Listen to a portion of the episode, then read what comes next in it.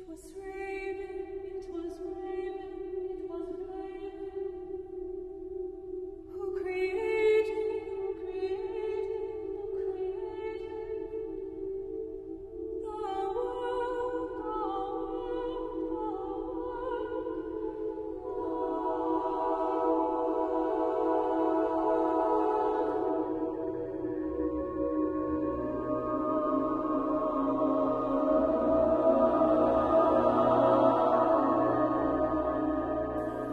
收听今天的尤比克电台读物栏目。今天要跟大家分享的是一本来自于韩炳哲的哲学读物中的一篇文章，叫做《倦怠社会》。他的这本书呢也叫《倦怠社会》。先介绍一下作者，作者名叫韩炳哲，听起来像是一个中国人或者韩国人，但是其实他是德国国籍，他是韩裔德国人。他今年六十一岁，本来呢年轻时候是在。首尔大学读的冶金专业，后来在八十年代去德国开始主修哲学、德国文学和天主教神学。他曾是柏林艺术大学的哲学教授，现在还时不时的在那里授课。为什么今天要读他的文章呢？其实，在近些年，特别是二十一世纪以后，活跃在世界这个学界的哲学家的名字似乎越来越少，而且越发的没有那么的家喻户晓。在经历了十九世纪和二十世纪德国哲学最后的辉煌之后呢，到了二十一世纪，似乎不仅仅是德国哲学，就是世界哲学也开始走向了一个慢慢的、更多的走出公众的视野。就现在，如果你跟别人讲说我家孩子是学哲学专业的，那似乎大家就觉得你是为什么呢？你找不着其他更好的，找不着其他更好的学科能考得上了吗？研究哲学到底有什么用呢？但是呢，韩炳哲就是在学了一个所谓的特别有用的专业之后，转而开始学习哲学，研究哲学。他也是二十一世纪，继十九、二十世纪的尼采、海德格尔之后，沿袭了这个海德格尔的存在主义传统的一位哲学家，并且在这两年可以说是引号的出圈，因为他的哲学著作。小册子有一些已经达到了畅销书的销量。今天要给大家念的这个是他的一本，呃，小册子里面的一篇文章。这本小册子本身就叫《倦怠社会》，啊，这篇文章也叫《倦怠社会》。我们可以注意到，他这本书的标题是一个德语的特别特别长，大概三十多个字母的一个词。嗯，翻译成中文呢是“倦怠社会”，但是翻译成英文呢，它“倦怠”这个词用的是 “burn out” 这个词。就是燃烧殆尽，这个殆尽，嗯，这其中有微小的差别。我觉得英文的这个燃烧殆尽的这个意思会更准确一些。那为什么我会在今天？为什么我会选择在最近念这篇文章呢？就是因为最近一是好多人还在家没有复工，这样的人群呢，可能包括还没有上学的学生，还有没有恢复到自己工作岗位在家办公的人。这段时间呢，我们会明显的感觉到一种迷失的感觉，或者是一种空虚的感觉。还有呢，就是最近有一些呃生产部门已经开始大批量的复工了。那在这个复工的时候呢，有很多很多的工作都积压到了这一两个月，所以这一两个月我们普遍面临的压力是非常大的。那在这两种情况，一种空虚，一种压力，都会产生这个所谓的 burnout 的感觉啊。那我们就随着他的这个文章来一起体会一下这个感觉的来源到底是在哪儿，然后我们有什么方法能够克服这个感觉。当然，这个方法并不是很强力了。嗯，还有一个原因，我读他的文章呢，就是因为。如果你是一个对哲学比较感兴趣，特别是对十九、二十世纪哲学比较感兴趣的人，在他的文章里，你会看到自己很多熟悉的词汇，包括海德格尔、维特根斯坦、尼采所用的一些专有名词。如果你对这些词汇非常熟悉，或者是有点熟悉的话，你再看韩炳哲的文章，你会觉得这是简直是哲学爽文，因为他行文的方式没有那么晦涩，不会有很强烈的德语写作翻译过来的感觉。可能这跟他是个东方人的背景有关系吧。那如果你对哲学没有过系统的学习，或者是过多的了解，嗯，韩炳哲的作品也可以是一个很好的一个入门的作品，因为他的阅读难度没有那么高，而且他的思想可以说是沿袭了这个海德格尔啊、尼采啊，包括现在还在世的哈贝马斯的一些想法，也是也是我们对现代哲学的一个很好的入门的作品。那好，嗯，我们就开始读这篇文章。这这篇文章是他这本书里面倒数第二篇文章。嗯，这篇文章里也提到了很多现代性的疾病，特别是心理疾病。我们也可以从他的角度来一起看一看这些疾病到底是不是疾病，然后我们能够做些什么来克服它们。倦怠社会。弗洛伊德构想的心理机制是一种充满了禁令和戒律的压抑性机制，它如同规训社会一样，主要由医院、疯人院、监狱、军营和工厂构成。因此，弗洛伊德的精神分析学只有在压抑性社会中才有效，其组织结构以否定性的禁令为基础。但如今的社会不再以规训为主要内容，而是一个公祭社会，它逐步消除了戒律和禁令，成为了一个自由的社会。弗洛伊德理论中使用的情态动词是“应当”，而适用于公祭社会的则是“能够”。社会的变迁导致了人类心理内部的转化。现代晚期的公祭主体和过去的规训主体拥有完全不同的心理，不再适用于弗洛伊德的精神分析学理论。弗洛伊德的心理模型中占据主导地位的是否定、压抑和对规训的恐惧感，自我成为一个恐惧的场所。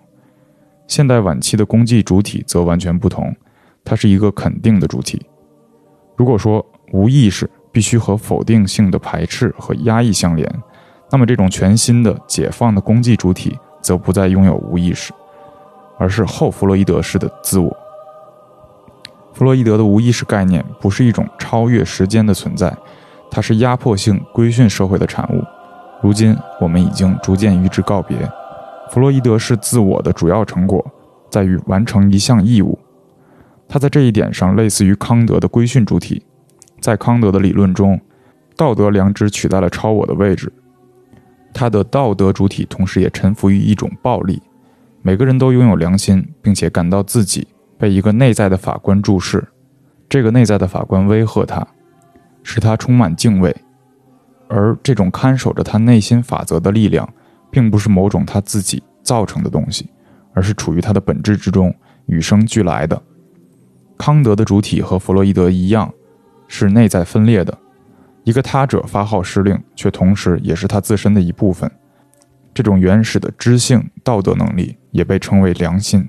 它具有这种特性，即虽然他的工作是一项针对自身的任务，却被他自己的理性所逼迫，好像是在另一个人的命令下去从事这一工作。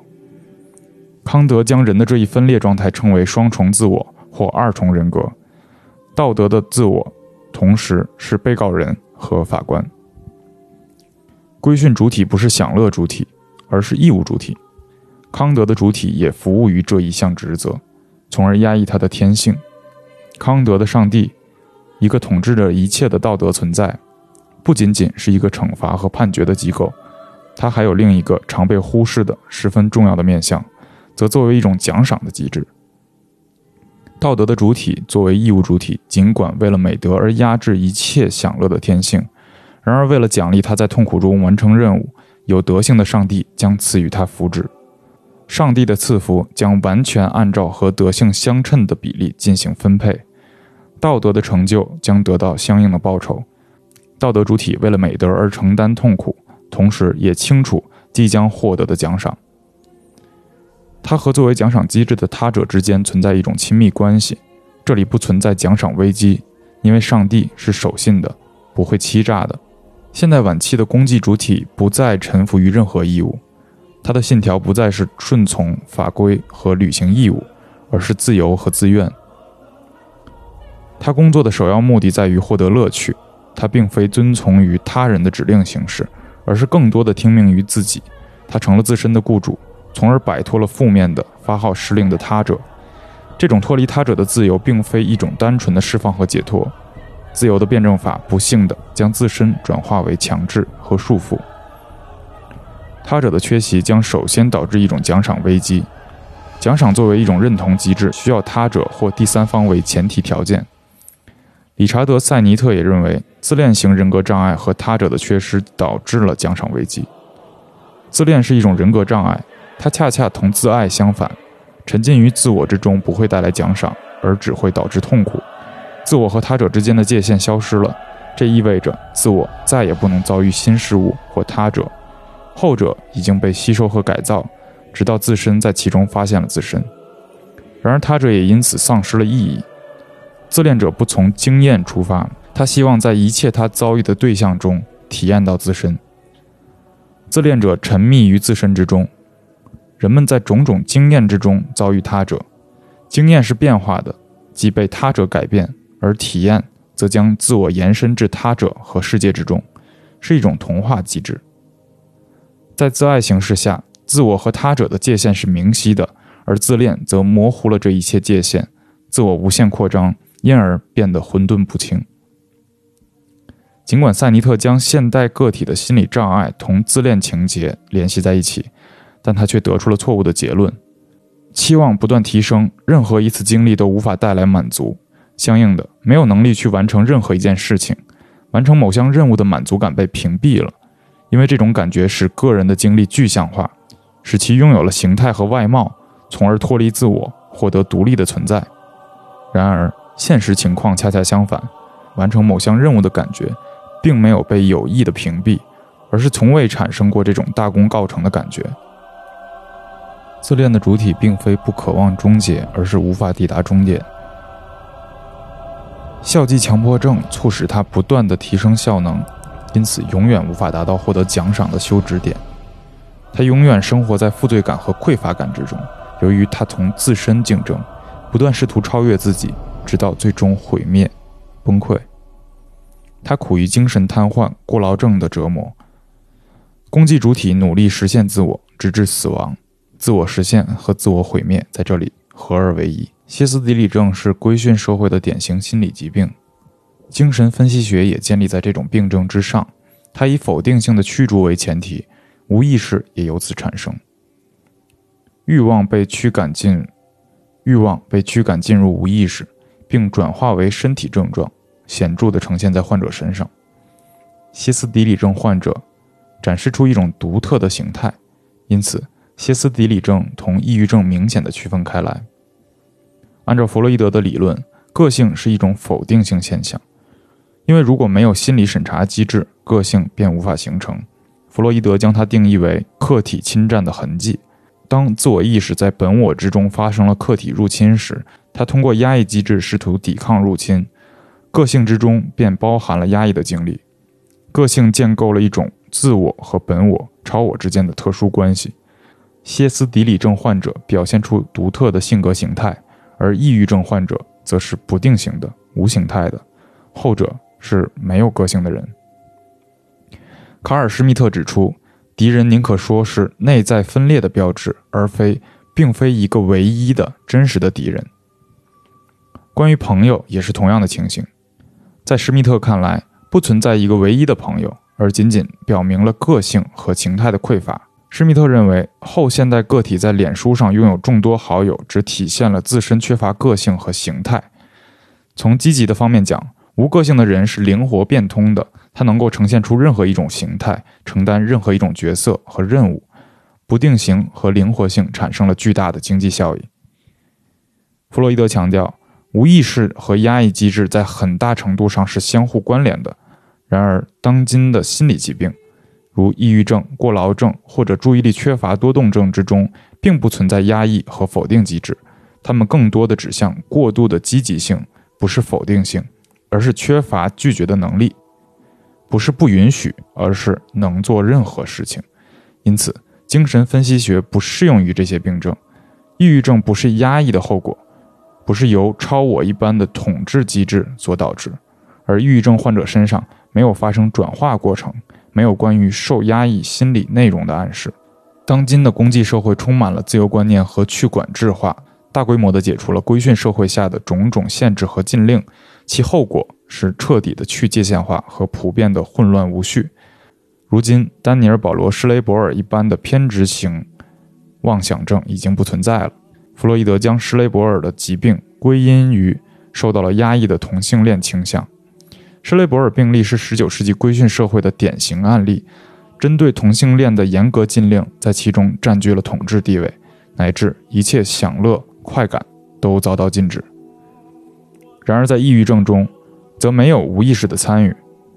阿兰·埃亨伯格却断定，正是抑郁症的发展历史帮助我们理解了社会和精神领域的重要转向，抑郁症势不可当的增多，从而迫使二十世纪上半叶的主体进行了两个层面的调整：心理的解放和身份认同的不确定性，个人的主动性以及行动能力的缺乏。以上两个层面清楚地显示出一些人类危机。即精神病学中的神经冲突转化为抑郁症式的匮乏感，由此形成的人类个体将面临来自未知事物的信号，人类无法掌控这些未知物，这一不可化约的部分在西方世界被称作无意识。在埃亨伯格看来，抑郁症象征了不可控和不可化约之物，它产生于无限可能性和不可控之间的碰撞。按照这一观点，个体追求自主性。在不可控之物前遭遇失败，由此产生了抑郁症。然而，不可控、不可化约或陌生之物，如同无意识一样，是否定性形象。在积极性过剩的公际社会中，它们并不是决定性要素。弗洛伊德认为，他者内化为自我的一部分，自我和被内化的他者之间的毁灭性关系，便是抑郁症。通过这种方式，原本个体和他者之间的矛盾被内化了。转化为自我的冲突关系，从而导致了自我的窘困和自我攻击。当今的攻击主体患有抑郁症，患病的前提条件却不是消失的个体和他者之间的冲突关系，其中并不存在他者的层面。导致抑郁症的最终精力枯竭的原因在于过度紧张的、过量的自恋式的自我指涉，这种自我关注带有自我毁灭的性质。疲惫的、抑郁的攻击主体在不断的消耗自我，在同自身的战斗中，他因为自身而困苦不堪。现代攻击主体没有能力从自身中抽离，无法抵得外在和他者，无法进入世界，只能沉湎于自身之中，却导致了矛盾的后果：自我的瓦解和空虚。他将自己困在一架不断加速、围绕自身旋转的疯狂竞争之中。新媒体和信息交流技术也逐渐消除了自我同他者的关联，数码世界缺少他者和反抗力量，在虚拟空间中，自我甚至能够摆脱现实原则，任意移动。现实原则及一种他者的对抗的原则。自恋式的自我在虚拟空间中主要面对自身，虚拟化和数字化进程将导致对抗的现实世界逐渐消失。现代晚期的攻击主体拥有过量的选择，因此没有能力建立一种密切的连结。抑郁症患者身上一切关联被解除，包括同自身的联系。悲伤和抑郁症的区别体现在前者和客体之间存在强烈的利比多关联，抑郁症则没有客体，因此没有明确的方向。抑郁症和抑郁也应该被区分开来。抑郁以一种缺失的经验为前提。因此，它尚且处于一种关系之中，即和缺席之物的一种否定性的关联。与之相反，抑郁症则切断了一切关系和连接。当一个承载大量利比多的客体消失时，便产生了悲伤。悲伤者完全沉浸于对他者的爱恋中。现代晚期的自我却将大部分的利比多能量投注在自身之上，剩余的利比多被分配到。不断增多的交流和短暂的、肤浅的关系之中，这种关联是薄弱的，因此很容易把利比多从一个对象转移至新的对象，漫长痛苦的哀悼期也便没有那么重要了。社交网络中的朋友承担的主要功能在于提升个体的自恋式的自我感受，他们构成了一群鼓掌喝彩的观众，为自我提供关注。而自我则如同商品一样展示自身。阿兰·埃亨伯格认为，抑郁和抑郁症之间仅仅存在量的差别。抑郁曾经只属于少数精英，被民主化为如今的抑郁症。如果说抑郁曾经是一个独特群体的属性，那么抑郁症则显示这种独特性已变得大众化了。抑郁症是一种平等化的抑郁，是民主社会的典型疾病。艾亨伯格认为，在这样一个时代中，尼采曾预言过的自主的人大量出现，抑郁症便是这一时代的产物。按照这种观点，抑郁症患者因为其自主性而精疲力竭，他没有力量做自己的主人。由于持续不断的追求主动性，他变得疲惫不堪。埃亨伯格提出的抑郁症病原学理论陷入了一个悖论，因为抑郁概念形成于古代，当时尚不存在疲倦的攻击个体。一个古代的抑郁者完全不同于抑郁症患者，后者没有能力做自己的主人，亦缺少成为自己的激情。患有抑郁症的攻击主体不是自主的超人，而是更多的是默人。与埃亨伯格的观点相反。尼采的超人恰恰是疲倦的攻击主体的对立面。超人是悠闲的，尼采反对过度的活跃。强大的灵魂拥有宁静，他行动迟缓，并对一切过于活跃之物感到厌恶。在《查拉图斯特拉如是说》中，尼采写道：“你们所有热爱苦功的人，你们热爱快速、新颖和陌生之物，你们无法承受自身，你们的辛劳是一种逃避。”是意图忘却自我。如果你们更加相信人生，你们便不会拜倒在瞬间面前。然而，你们的内在缺少足够充实的内容去等待，甚至也不能偷懒。缺少了牵引自我的万有引力，便会产生疾病。每个人都有义务，必须成为他自身，只属于他自身。这一绝对命令取消了连接彼此的引力。然而，尼采的文化批判存在一个问题。他完全忽略了经济发展的影响。他提出的终极形式即自我拥有一个固定的内涵，对于资本主义的生产关系来说过于僵化。换言之，终极形式阻碍了资本主义生产的加速发展。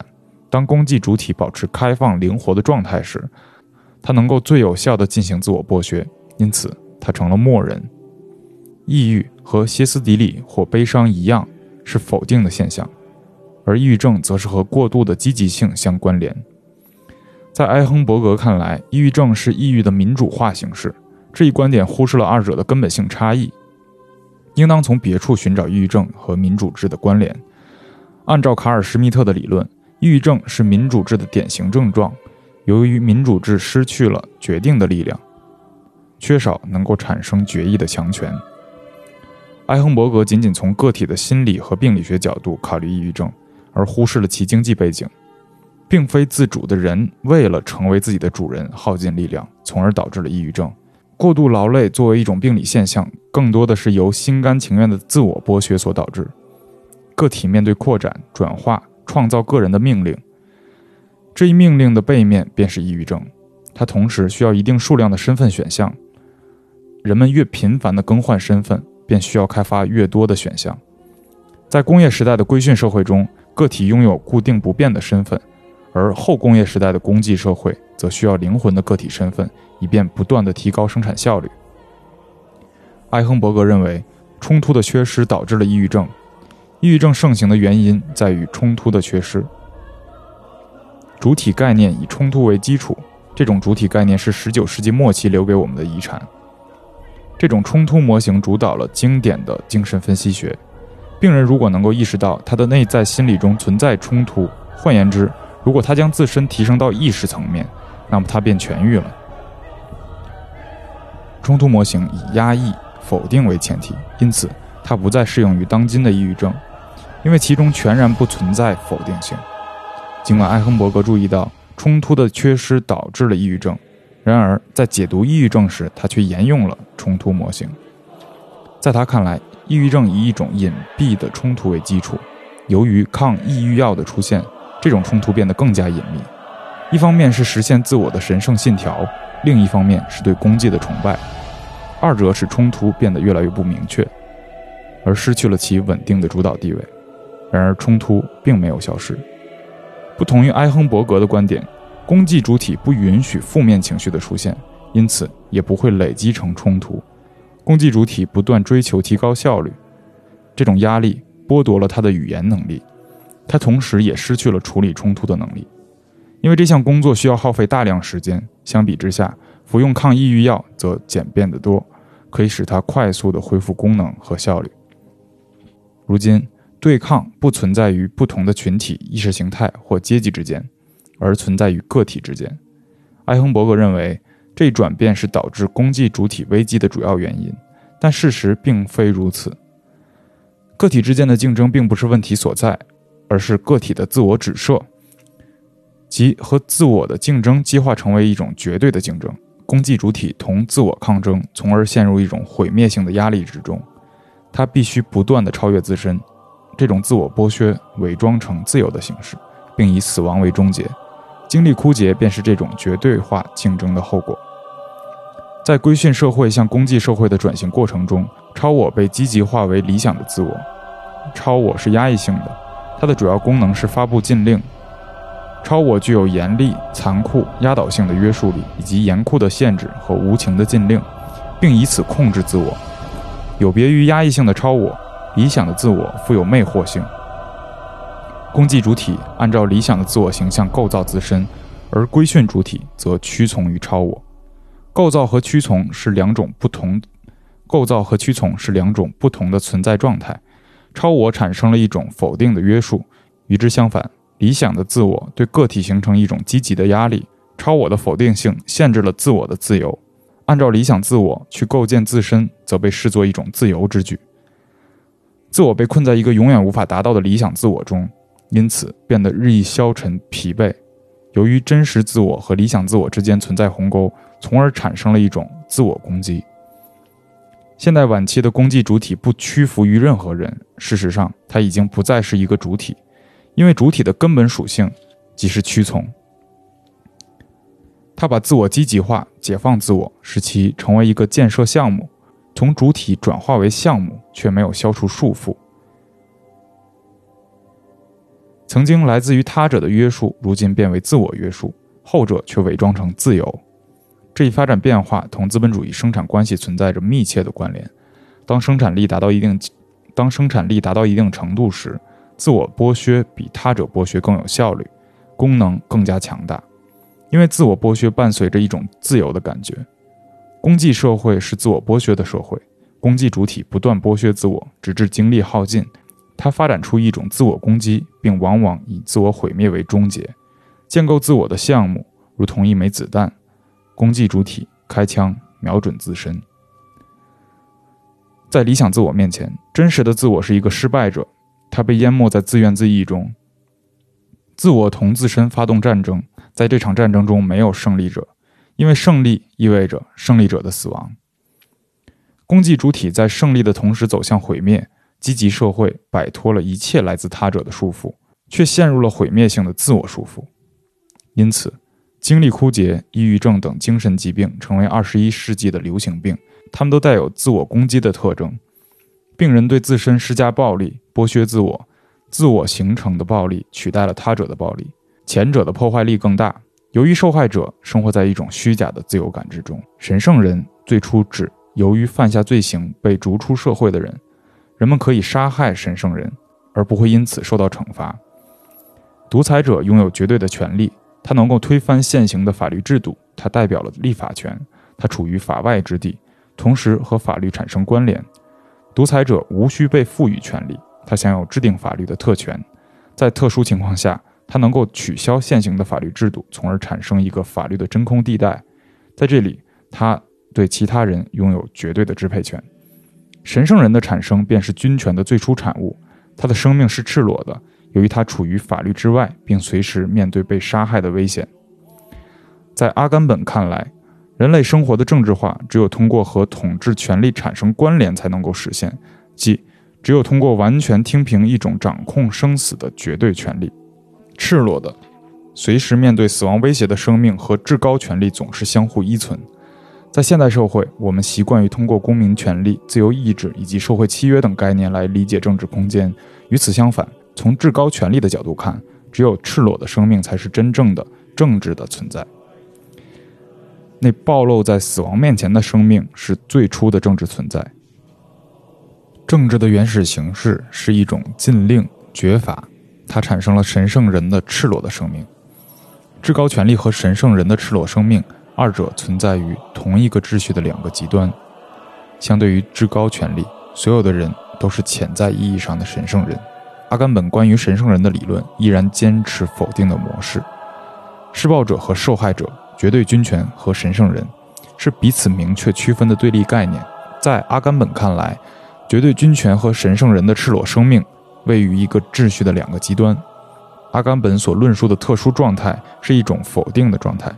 与之相反，公祭社会中的神圣人则处于一种绝对的正常状态，即一种积极的状态。阿甘本忽视了在权威社会向公祭社会转化过程中发生的权力的转变。公祭主体脱离了一切外在的统治机构，这些外在的机制剥削他，迫使他劳动。公祭主体只听命于自身，外在的统治机构的消亡并没有取消强制结构。如今，自由和束缚融为一体，公祭主体投身于一种自由的束缚之中，即追求效率的最大化。他进行自我剥削。剥削者同时也是受剥削者，也是施暴者和受害者，主人和奴隶。为了提供效率，资本主义制度把他者剥削转化为自我剥削。公祭主体把自己视作自由人，拥有绝对主权的个体，实质上却是神圣人。公祭主体基于拥有绝对主权，同时也是神圣人。自由人和神圣人合为一体。通过这种悖论的方式，至高权力和神圣人在公祭社会中依然相互依存。阿甘本声称，所有人都是潜在的神圣人，由于我们全部处于至高权力的统治下，因此都面对绝对的死亡威胁。阿甘本的诊断不符合当今的社会特征。现代社会已经不再是绝对军权的社会，如今把我们变为神圣人的绝法，绝非来自于至高权力，而是来自于对效率的追求。功绩主体幻想自己是自由人，拥有绝对王权，却处于效率的禁令之下，使自身成为神圣人。艾亨伯格关于抑郁症的理论也忽视了功绩社会的内部系统暴力，他在很大程度上把暴力置于心理层面，而忽视了经济、政治因素。因此，艾亨伯格注意到公祭主体患有心理疾病，却没有从中发现新自由主义的统治关系，即雇主变成了自身的奴隶。资本主义经济制度把生存绝对化，人们生活在一种幻觉中，即更多的资本能够创造更长久的生命，生命和死亡被严格僵硬地区分开来，生命也因此蒙上了恐怖僵化的阴影。为了生存，人们患上了歇斯底里症，从而不再关心如何更好的生活。生命被简化成一种生物机能的过程，生命变得赤裸，褪去了一切装饰和叙事。然而，生命远比生物机能和健康要复杂丰富。简化的生命失去了活力。当生命变得赤裸，如同一枚钱币，而且空洞无物，缺乏任何叙事性内容，这时便产生了健康狂热症。由于社会的原子化和公共事业的退化，个体仅剩下自我的身体，因此要不惜代价地维护他的健康。为了保持健康，赤裸的生命取消了一切目的论。一切企图，这种健康是自我指涉的，其内在是空洞的，一种无目的的目的论。在公祭社会中，神圣人的生命同样是神圣、赤裸的，但是基于完全不同的原因。他的生命是赤裸的，由于褪去了一切超验维度，仅剩下此在的裸露的生命，只能用尽一切办法试图将之延长。健康被奉为新的神明，因此。赤裸的生命变得神圣，有别于集权社会中的神圣人。公祭社会中的神圣人还拥有一个特点，即他是无法被杀死的。他的生命如同僵尸一般，他过度活跃，以至于他既不能死去，也毫无生气。好，感谢你收听今天的尤比克电台读物栏目。如果你想跟我们交流的话，可以添加微信 U B I K F M 进群，或者在微博搜索“尤比克电台”。我们下期见。